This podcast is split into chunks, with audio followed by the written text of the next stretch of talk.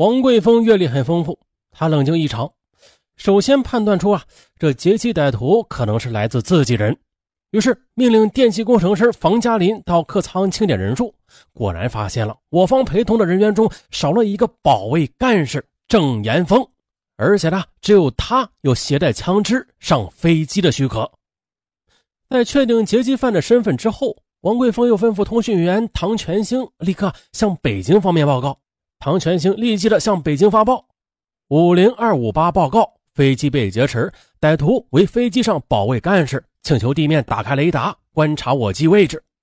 北京方面迅速回电：飞机往北飞，向西飞，一定要勇敢沉着，机智灵活的与歹徒做斗争，保证飞机安全。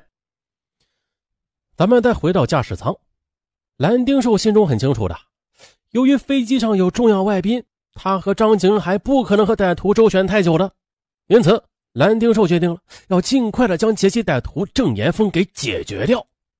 他看了一眼张景海，从那眼神中啊，他看出来了，老搭档也是这个意思。因此，两人不露声色的开始做反劫机准备。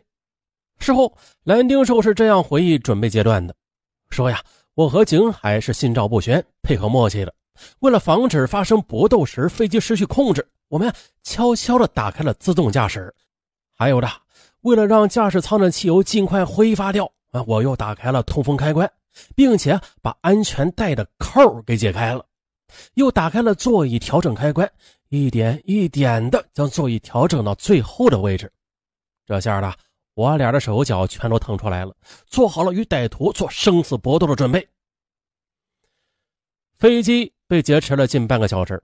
我想的，如果时间拖得再长一点的话，那歹徒还没有见到海，他就会起疑心。我便大声对歹徒说：“到台湾没有航线的，我们得研究一下。”便把地图拿到操纵台上，和景海凑在一起，手在地图上比划着，可嘴里说的却是与地图毫无相关的事只见他们边指划着地图，嘴里边说：“他现在离我们太远了，要想办法把他引过来，到时候。”你爆头，我夺枪。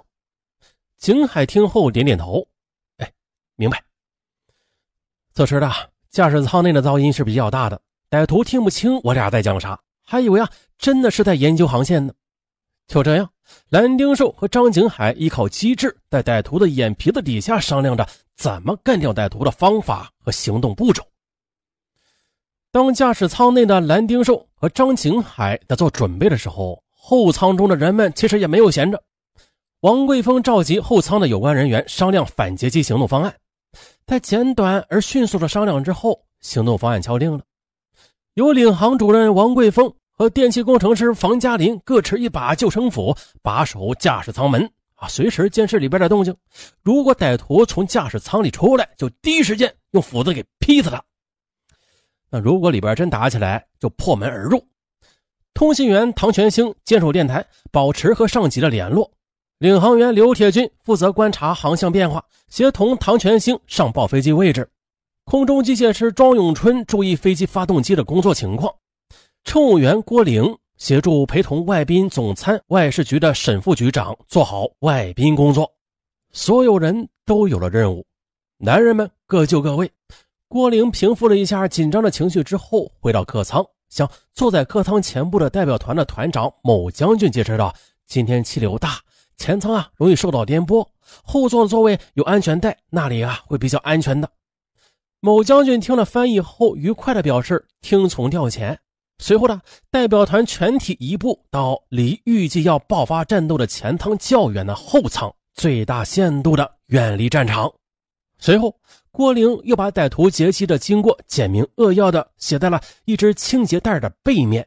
写完之后，又将清洁袋装到了一个咖啡盒里，又将咖啡盒放到食品柜中。这呀，是以防万一反劫机行动失败的话，那飞机遭遇坠机或者空中爆炸的最坏局面。这样的话，整个事件的真相就能够保存下来，并让前来清洁现场的人们给发现。做完这一切之后，这个时年才二十二岁的年轻南京女孩又端起装有食品饮料的托盘，面带微笑的来到后舱，就像是什么事都没有发生过一样，为乘客服务起来，并且应某位将军的邀请，唱起了北京的金山上，客人们微笑着为他拍手，打着节奏，一片欢乐祥和。当驾驶舱内和舱外都万事俱备，就只欠东风了。这时候，只需要一个行动的契机。哎，这个契机没过多久就出现了。透过云层，蓝丁兽看到下边有一片水区，应该是啊某个湖泊或者水库的库区。于是大声的招呼歹徒道：“哎，快看呐，已经到海边了，你过来看看。”可是歹徒未动，张景海就双脚离跺。拿着地图，用手指着地图上的一片海域，对歹徒说：“啊，对了，你过来看看吧，到这个地方了，到海上了。”歹徒郑岩峰终于放下戒心，他终于信以为真，人呢也随之的凑了过来，试图看地图。好，机会来了！蓝丁寿立即示意张景海动手。蓝丁寿事后是这样描述的：就在他把脑袋向前伸的一瞬间，我给景海一个示意。人高马大的景海啊，双手立即紧紧地按住歹徒的头，猛然的向怀里这么一带。我同时向后转身，死死地抱住了他持枪的右手。趁歹徒失去重心的一刹那，我和景海同时离开座椅，向歹徒猛然地扑了过去。歹徒开枪了，但我俩都没听见。搏斗中呢，歹徒被重重地摔在驾驶舱的过道上，这么一摔呀，竟然把驾驶舱门也给撞开了。三个人扭打在一起，歹徒气急败坏的挣扎着，仍不停的打枪，砰砰砰砰砰，六声沉闷的枪响随即传了出来。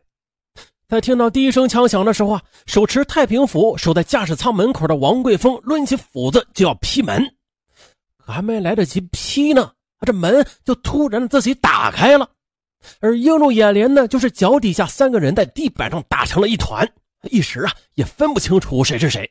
见状呢，王立峰立即大声问道：“哪个是歹徒啊？”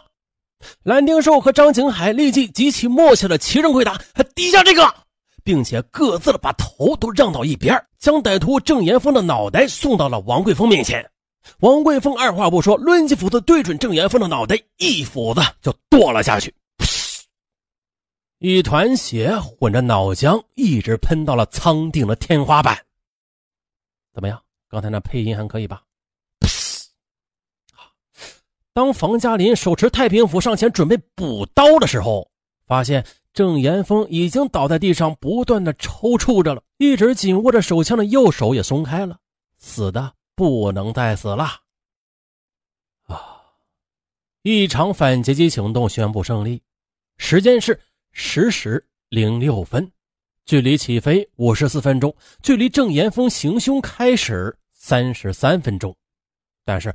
真正的反击击过程只有不到一分钟，啊！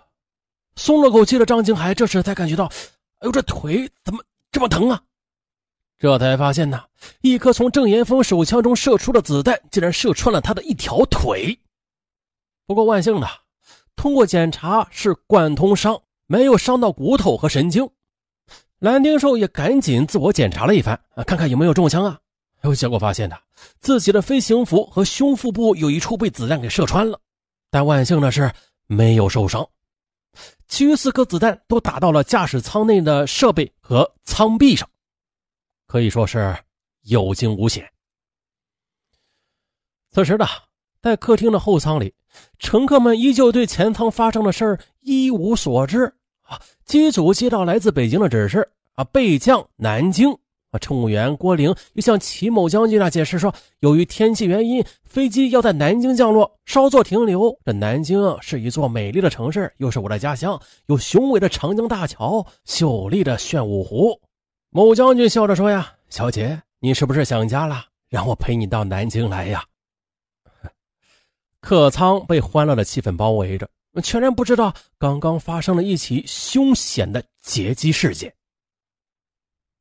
接着。